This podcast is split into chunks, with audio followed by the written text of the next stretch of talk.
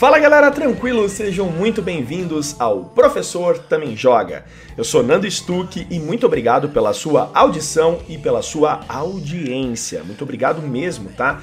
Sua presença aqui é essencial para que esse pequeno projeto possa se fortalecer e realmente se transformar num projeto de grande longevidade. Muito obrigado mesmo, viu? Tamo junto.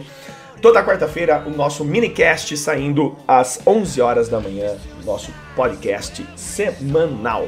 E hoje eu vou seguir o mesmo roteiro da semana passada. Hoje eu vou começar falando sobre.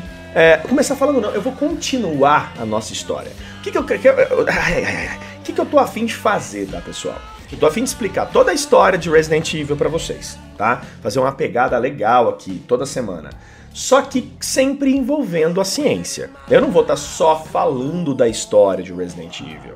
Eu vou querer falar mais sobre como que a biologia, a ciência, a química, né, todas as estruturas científicas estão dentro deste jogo, dentro dessa história tão bem bolada, tão bem feita. Então espero que você curta bastante. Se você está é, na primeira vez tu aqui nesse podcast, volte um episódio e escute a parte 1, onde eu falei do progenitor vírus. Falando da flor, né, da onde que ele veio, de toda a origem, falando da questão biológica. É só 15 minutinhos, cara, né? Então é showzinho de bola. Antes da gente começar, quero pedir aqui um grande favor para vocês. É o momento jabá rápido, tá? Eu faço sempre no começo do vídeo porque no final ninguém escuta. Momento jabá rapidinho. Se você tá afim de ver todos os meus conteúdos, é professor também joga em todas as mídias: Twitter, Instagram, YouTube com o meu canal de games. Se você tá afim de aprender biologia, tá fácil não, é o nome do meu canal de biologia. E se você curte lives, todos os dias na plataforma de live, eu faço as minhas lives lá todos os dias, tem calendário semanal. Então, ó, se você tá afim mesmo de ver os meus conteúdos, não perca tempo, porque vale a pena, tá, gente? Eu faço coisas boas nessa internet aqui.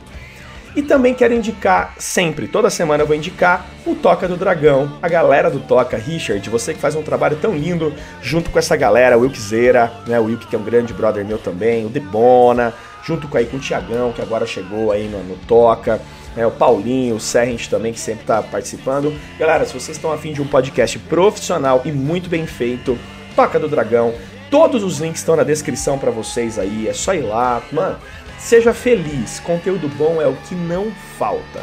Então, momento Java.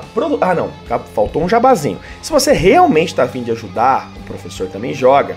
Nesse momento eu tenho o PayPal ativado, tá? Eu tenho o PayPal e eu tenho o PicPay. Então, se você puder ajudar, um realzinho não vai te matar e vai me ajudar muito, tá bom, pessoal? E prometo colocar o meu podcast em mais mídias para vocês. No momento ele está no Castbox, e no Spotify nesse momento, tá? Mas prometo colocar no Anchor essa semana. Então vamos que vamos, vamos começar depois da vinheta, vamos falar de T-Virus, esse vírus que é o, acho que um dos mais famosos dentro da franquia e está completamente relacionado ao início da história de Resident Evil.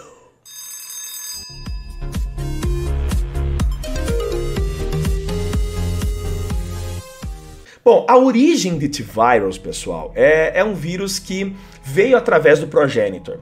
É, só que ele foi um vírus modificado, tá? Ele foi um vírus modificado através do DNA de sanguessugas. Por quem? Adivinhem por quê? Quem fez essa fusão? O nosso querido e amigo pesquisador fundador da Umbrella, James Marcos, tá? Foi ele que começou em 1977 a fusão desses vírus, né? A fusão do vírus progenitor com o DNA de sanguessuga. E por que que ele fez isso? Para aumentar a capacidade invasiva deste vírus, para aumentar a capacidade mutagênica e até mesmo adaptativa, porque as sanguessugas são seres extremamente adaptativos nos locais onde elas vivem. É, muita gente já me poderia me perguntar, Fernando, isso pode acontecer? Será que um pesquisador consegue pegar o DNA de um vírus e acoplar, juntar com o DNA de outra espécie? Claro que sim, pessoal, porque o vírus já faz isso naturalmente. Quando ele invade a tua célula do corpo, por exemplo, o coronavírus, vamos falar dele, né? Tá na moda. É, ele entra no seu organismo, ele adere o material genético dele no seu. Tudo bem que ele é um retrovírus, ele usa o teu ribossomo direto para produzir proteína, eu falei isso no episódio passado. Mas vamos pensar que o vírus ele tem essa capacidade de aderir o material genético dele com o seu. Em laboratório você faz a mesma coisa. Inclusive hoje com vários outros sistemas e projetos que foram desenvolvidos, como por exemplo é, o CRISPR, que é uma técnica fantástica laboratorial, onde você pega o material genético de um ser vivo e adere com o outro com muita facilidade. Não é difícil, é barato e é tranquilo. Com isso, você tem a formação do DNA recombinante, que são materiais genéticos de, de alta mistura, com isso você aumenta as mutações, as recombinações e até mesmo você produz produtos transgênicos. O que é um produto transgênico, né? A mistura de materiais genéticos. Então, por exemplo, eu pego o hormônio GH e coloco dentro da, do DNA da soja. Isso vai fazer com que a soja tenha um aumento muito grande em seu tamanho. Tanto que hoje 100% da soja que você consome é transgênica, do feijão também, do milho e assim por diante, tá? Através da transgenia a gente pode até desenvolver resistências uh, para parasitas e assim por diante. Então, este conceito, né, uh, que o, o, o, James Marcus fez, é um conceito que dá para ser feito com muita tranquilidade. Inclusive, na época, em 1977, já dava para ser feito tranquilamente. O T-Virus, ele é um vírus que está presente em praticamente todos os jogos da franquia, tá, pessoal? Se você pegar, ele tá no 1, no 2, no 3, no Survival, ele tá no Código Verônica, ele tá no Remake, no Zero, no Outbreak, ele tá é, no Deadline, ele tá no... Vixe, quem mais? Sei lá, eu. No Umbrella Chronicles, ele tá no Dark Side Chronicles, ele tá no Resident Evil 5, ele tá no Operation Rainbow City, ele tá nos dois filmes, que é o Degeneration e o Domation, que é uma merda. Esses filmes são horríveis, mas ele está presente. Então, o T-Virus está presente em praticamente todos, todos aí jogos da franquia até mais ou menos o 5. No 4 ele não está presente, né, tal, mas praticamente em todos os jogos ele está muito presente. Óbvio, porque ele é com certeza o primário, né? Tudo bem que o Progenitor vírus foi o primeiro, foi, mas ele é o precursor. O T-Virus é o primeiro vírus a ser utilizado pela Umbrella para a produção como arma biológica. O nome T vem do nome Tyrant, que quer dizer tirano, que inclusive esse nome Tyrant seria utilizado para as famosas armas biológicas perfeitas. Mas mais para frente, hoje mesmo ainda falo um pouquinho mais. Mas os, fiquem ligados com esse nome Tyrant, tá, pessoal? Que ele não só significa a sigla T-Virus, mas ele significa também a produção das armas biológicas perfeitas que a Umbrella tanto sonhou, tá? Então é, é, é algo assim que vocês vão perceber que eu vou falar mais para frente, tá? Em 1978, o Marcos ele consegue aperfeiçoar muito o T-Virus, tá, pessoal? Ele consegue assim chegar a um nível muito alto da sua pesquisa. E inclusive ele começa a ficar com muito medo que roubassem as suas pesquisas e que roubassem as suas informações, principalmente o Spencer, que é o mais maléfico de toda a história, o, o, o, o cara que se acha Deus. Eu vou estar tá falando muito disso mais para frente também, porque o Spencer está por trás de tudo, né, pessoal? Então ele começa, inclusive o Marcos ele utiliza um aluno dele, tá? Uh, uma, como cobaia do T-Virus, pessoal. E isso não traz, uh, tipo, causa assim uma, uma bagunça aí dentro, entre os pesquisadores de Arkley. Eles pedem para que fosse fechado o centro de treinamento, né, que é a produção do T-Virus aí, e que fosse tirado das mãos do Marcos uh, o, a pesquisa. O Marcos ele acaba fugindo, né, ele acaba indo para um, um, centro de pesquisa uh, particular dele. É, o Oswald Spencer fecha esse centro de treinamento do, do Marcos, tá?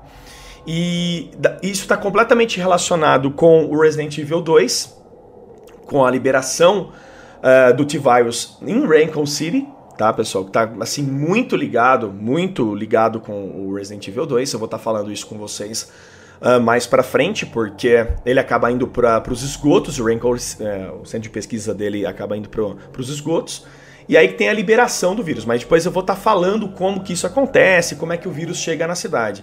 Eu não quero, é, assim, chegar a conclusões precipitadas ou a falar da história antes do seu tempo aqui, tá?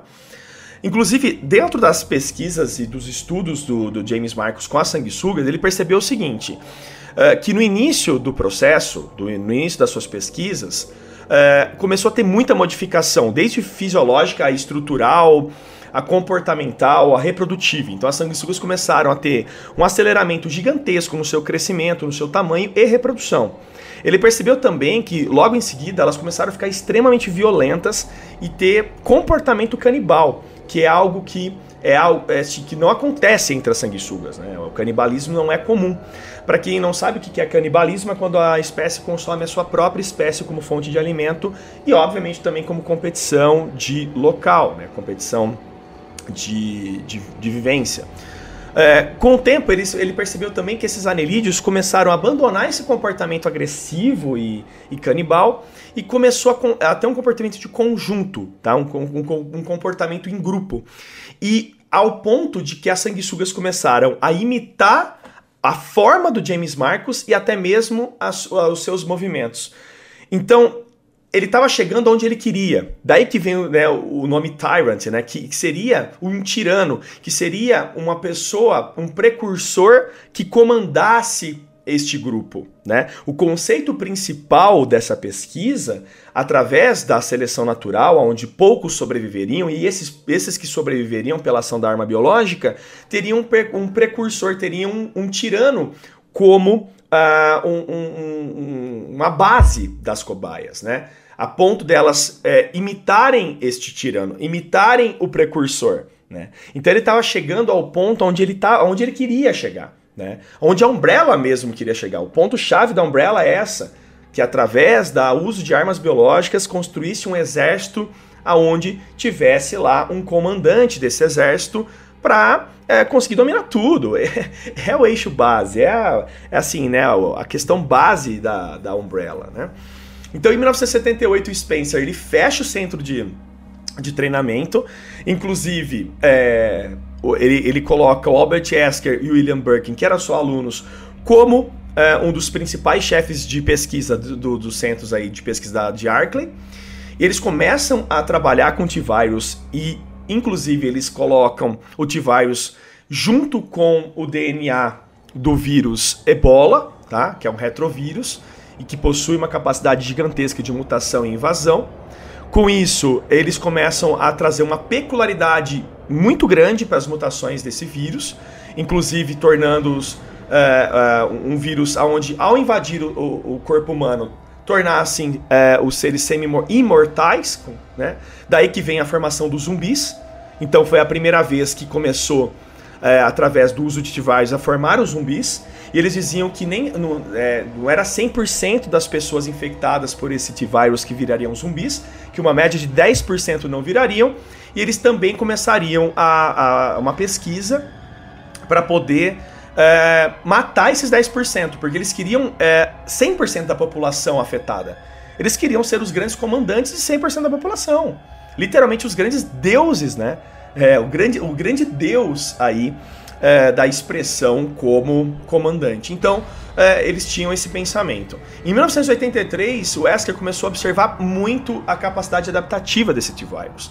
E ele começou a usar o T-Virus não somente em mamíferos, como também em outros seres vivos. E foi daí que começou a, a produção de vários dos nossos inimigos dentro de Resident Evil. Né? Tivemos armas biológicas como os Cerberus, que eram can, os cães Dobermans treinados policiais, que tiveram a, a ação pelo T-Virus no Resident Evil 2. Por isso que tem os cachorros capetólios lá, né? Até mesmo no Resident Evil 1 já tem os cachorros que são Cerberus, né?